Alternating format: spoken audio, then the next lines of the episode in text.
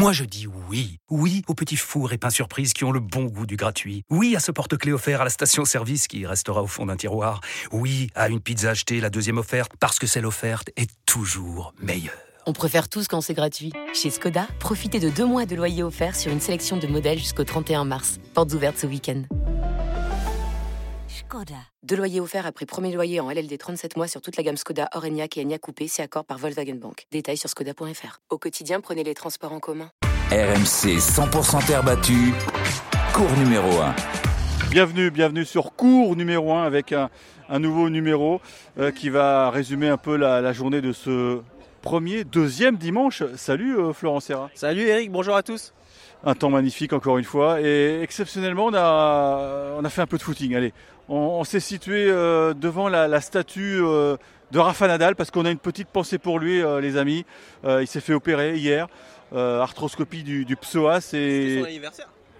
Le jour de son anniversaire. Il, a le chic quand même pour, pour choisir ses dates Rafa et et d'après le communiqué de son attaché de presse Benito euh, Barbadio Pérez, bah, il y en a pour 5 mois. Et on est, on est devant donc la, statue de Rafa et je suis avec euh, quelques spectateurs.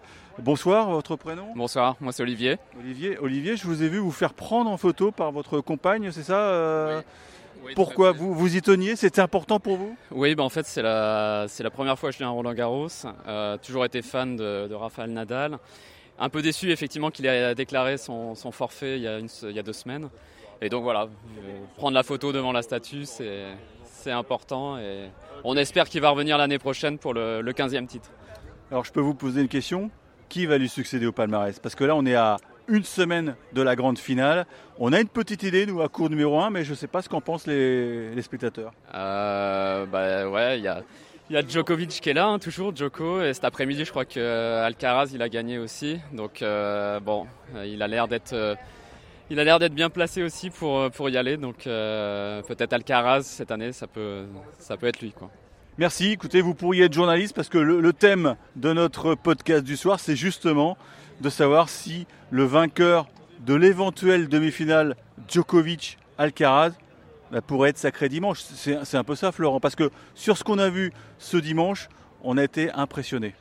Ouais, on a été, on avait une journée, hein, c'était prévu en, session de jour. Les gens étaient gâtés. Ils ont, euh, ils ont vu euh, deux excellents matchs et euh, Novak Djokovic a envoyé un, déjà un signal. Bon, on s'attendait à une opposition plutôt tranquille pour pour Djokovic. Donc il a, confirmé, il a fait ses deux heures de match, ses trois sets. Varia s'était un petit peu émoussé aussi et il a été super convaincant. Par contre, derrière, on s'attendait à une énorme opposition. On s'est dit Musetti, il va lui en faire voir de toutes les couleurs. Il avait battu l'année dernière, mais ça n'a pas du tout été ça en fait. En fait, il l'a. il s'est fait exploser, on peut le dire, Musetti, là, pendant 3 sets. Il a bien démarré, 2-0, et derrière, ça a été terminé. Il répond Djokovic, euh, Alcaraz à Djokovic. Il lui dit T'as joué deux heures, regarde, toi tu as joué Varias. Non, mais tu crois vraiment qu'il joue un peu au jeu du chat à la souris Un petit peu. Et là, il, a, il dit J'ai passé d'énergie. Tu pensais que j'allais en laisser de l'énergie aujourd'hui? Bah non, c'était contre Musetti, qui, était, euh, qui est top 20. Et il lui met 3-7, donc il envoie aussi un gros signal. Donc là, le, bras de fer est lancé, mais ils ont tous les deux encore un match à gagner. Alors, tu l'as dit, on attendait euh, des étincelles du choc entre Musetti et, Alcaraz. Et c'est vrai qu'on est un peu resté sur notre fin, même s'il y a eu des, des échanges splendides, parce que ce sont deux joueurs qui ont, une main fantastique. Et moi, ce qui m'a frappé, c'est que bon, Alcaraz a dominé son sujet, on n'en parle pas euh, un peu plus de deux heures.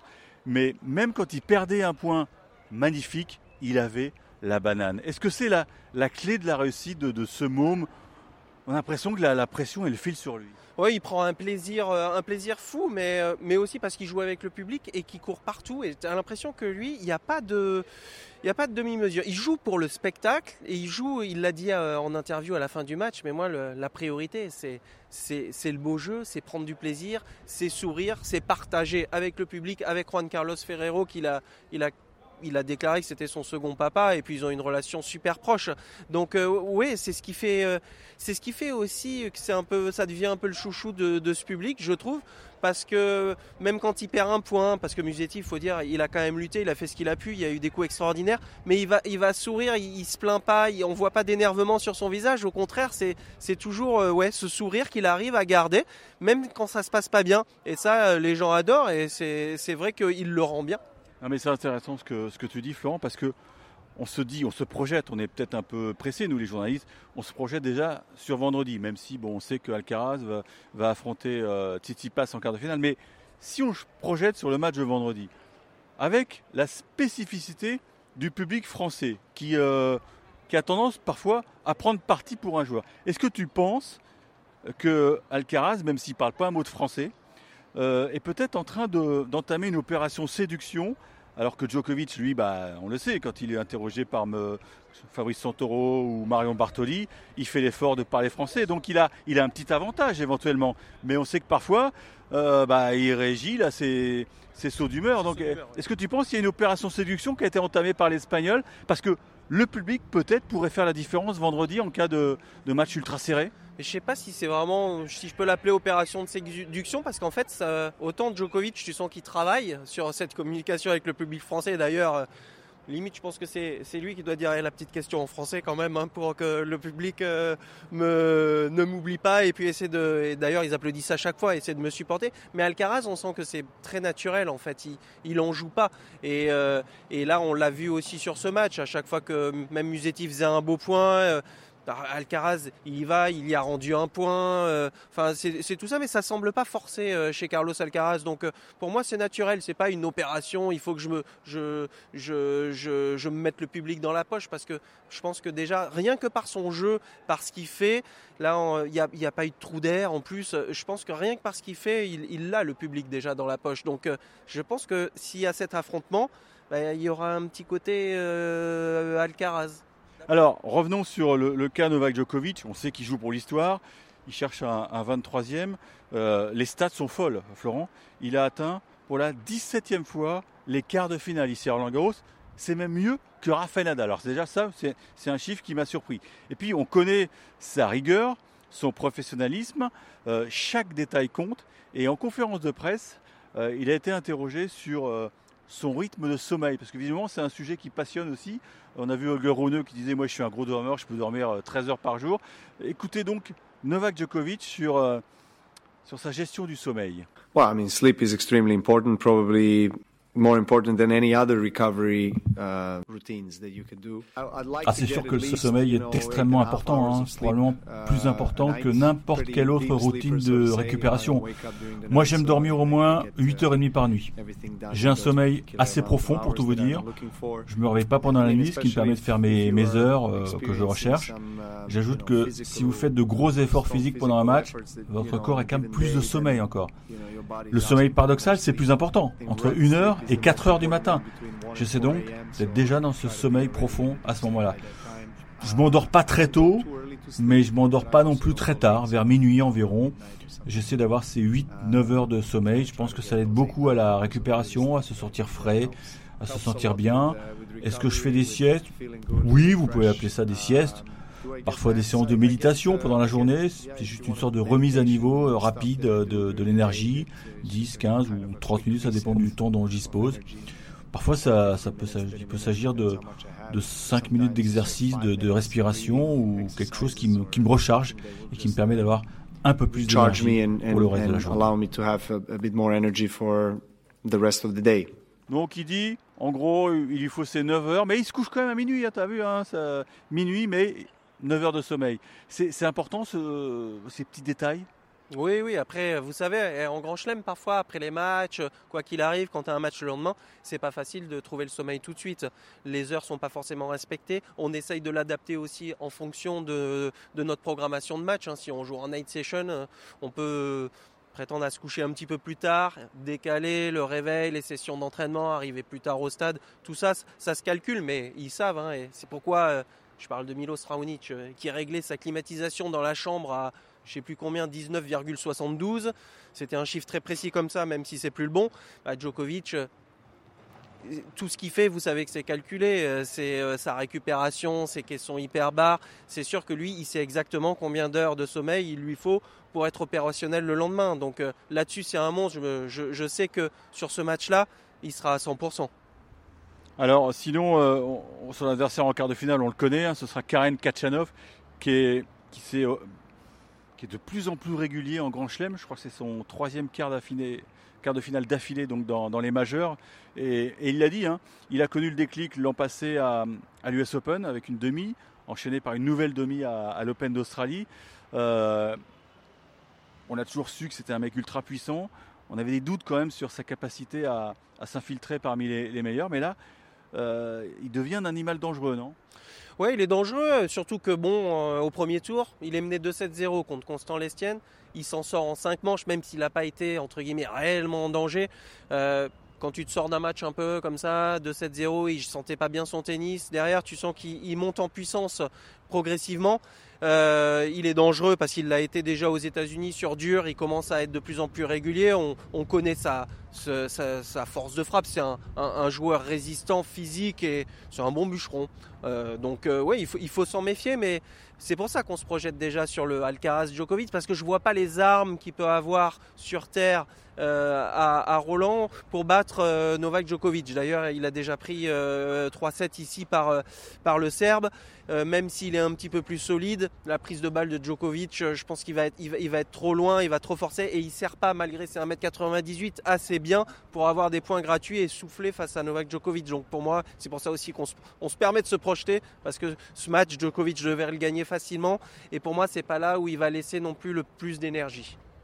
Flo, il faut quand même parler du, tour féminin parce que là on est en pleine session de nuit, le match qui, oppose euh, Sloane Stephens à Arena Zabalenka, mais un petit, euh, un petit coup de cœur parce que moi je suis, je suis le premier bluffé. Elina Svitolina qualifiée pour les quarts de finale, c'est devenu la coqueluche euh, de Roland Garros. On le sait pourquoi, parce qu'elle est, mariée à, à Gaël Monfils, mais ce qu'elle fait après avoir donné naissance à une petite fille, c'est en octobre, hein, c'est juste incroyable. J'imagine que pendant, juste après euh, sa grossesse, mais elle a dû bosser comme une folle. Ça, ça veut dire que c'est un professionnalisme incroyable. Et tout de suite, les résultats payent. Et, ce qui était sympa aussi, c'est qu'elle bat Kazakhtina. Donc on sait que Ukraine-Russie, je ne vais pas vous faire le dessin, mais il y, a, beaucoup de respect entre les deux joueuses. Et Kazakhtina lui a, lui a, levé le pouce en disant chapeau, on ne serre pas la main, mais Chapeau. Voilà, je, tu sais l'estime que j'ai pour toi. Moi, je trouve cette aventure merveilleuse. Puis voilà, c'est elle est à moitié française, non, Flo? Donc euh, on, s'approprie un peu son succès. Ouais, parce que c'est une belle histoire euh, avec, avec Gaël. Et puis encore une fois, chapeau, parce que franchement, chez les filles, quand on voit euh, Tatiana Maria Wimbledon, on voit Elina Zivitolina euh, être en deuxième semaine ici. Et puis c'est un match entre guillemets pour elle qu'elle elle se disait sûrement joie parce qu'elle avait des bonnes stats euh, contre son adversaire du jour. Donc euh, elle, a été le chercher. Et puis bon, tu donnes naissance et tu es, là peu de, peu de mois après. Et puis le, elle joue un très beau tennis. Donc ça plaît aussi au public français. Donc oui, en, en, quelque sorte, c'est un petit peu aussi la, chouchou, notre chouchou déjà de, la quinzaine et puis la chouchou du public français. Ça nous permet de dire, oui, on a une, une joueuse, elle est un peu française quand même. donc non, c'est une très belle histoire. Et puis surtout, elle aussi, je trouve que sur le terrain, elle, euh, elle, dégage ce sourire. On la voit sourire parfois quand Complètement. ça passe pas. Et, ça, ben, le, allier le plaisir à son niveau de jeu, euh, ça fait une belle, euh, une, belle, une belle quinzaine pour Elina. Et puis c'est pas terminé surtout. Coup de cœur, ça indique. Coup de cœur, ça implique coup de gueule. On a un coup de gueule parce que on a assisté à une chose rarissime en Grand Chelem, la disqualification d'une paire de doubles, euh, d'une japonaise et euh, d'une indienne ou d'une taïwanaise, je ne sais plus, enfin peu importe, mais ce qui, est, ce qui a frappé tout le monde quand on a revu les images, c'est que bah, c'est pas joli joli parfois l'ambiance dans le tennis féminin parce que pour vous résumer la situation, il y a la japonaise Sato qui vient de perdre un point. Elle demande à une ramasseuse de balles de, elle est au, bord du filet, hein, de lui faire rebondir la balle. Elle expédie la balle vers le fond de cours, vers la bâche, et malheureusement, la balle atteint la tête d'une ramasseuse de balles qui est sous le choc, qui pleure. Dans un premier temps, l'arbitre a vu ce qui s'est passé. Pour lui, c'est pas du tout volontaire. Il donne avertissement, ce qui paraissait logique. Et là, on a Bouskova et Soribes Tormo qui commencent à rentrer dans la danse. Mais regardez, elle pleure, mais c'est default ça, monsieur l'arbitre, c'est default. Mais regardez, regardez, elle pleure.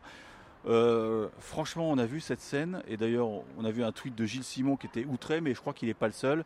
C'est, on n'est pas du tout dans le monde des bisounours là. C'est, mais chacun joue pour sa gueule, pour ses dollars. Mais où est le fair play Là, elle jouait pour les dollars, dans les dollars, ça c'est sûr. Euh, et puis tu peux gagner un match comme ça. Elles étaient en plus, bon, c'était, elles étaient quand même malmenées. elles, elles, en ont profité parce que c'est mon premier réflexe, de dire bah non, euh, c'est un geste d'humeur. Euh, et puis euh, là, quand tu fais un geste d'humeur, si tu lances la balle, ça touche quelqu'un, il a, il a pas mal, tu continues. S'il y a, y a douleur, bah, tu peux être disqualifié. Ça a été le cas, mais on regarde, on dit mais c'est, c'est pas du tout un geste d'humeur ce qu'elle fait. En fait, elle refait son geste calmement et la balle part un peu loin. La ramasseuse, si elle avait regardé la balle, elle, aurait pu l'attraper, sauf qu'elle regarde pas du tout et elle est surprise. Ça a dû lui faire forcément mal. Et euh, ouais, elle a été un petit peu choquée. Mais là, tu es l'adversaire. Tu dis, mais non, mais c'est intentionnel ou pas? Mais peu importe, elle, elle, a eu mal, elle a eu mal. Vous appelez le superviseur, euh, disqualification. Là, euh, par contre, ouais, comme dit Gilles, moi, je sais pas si elles vont. Bon, je pense qu'elles vont bien dormir, moi, mais je, elles devraient ne pas bien dormir. Hein. Normalement, si tu normalement constitué, tu te dis non, tu les fais disqualifier.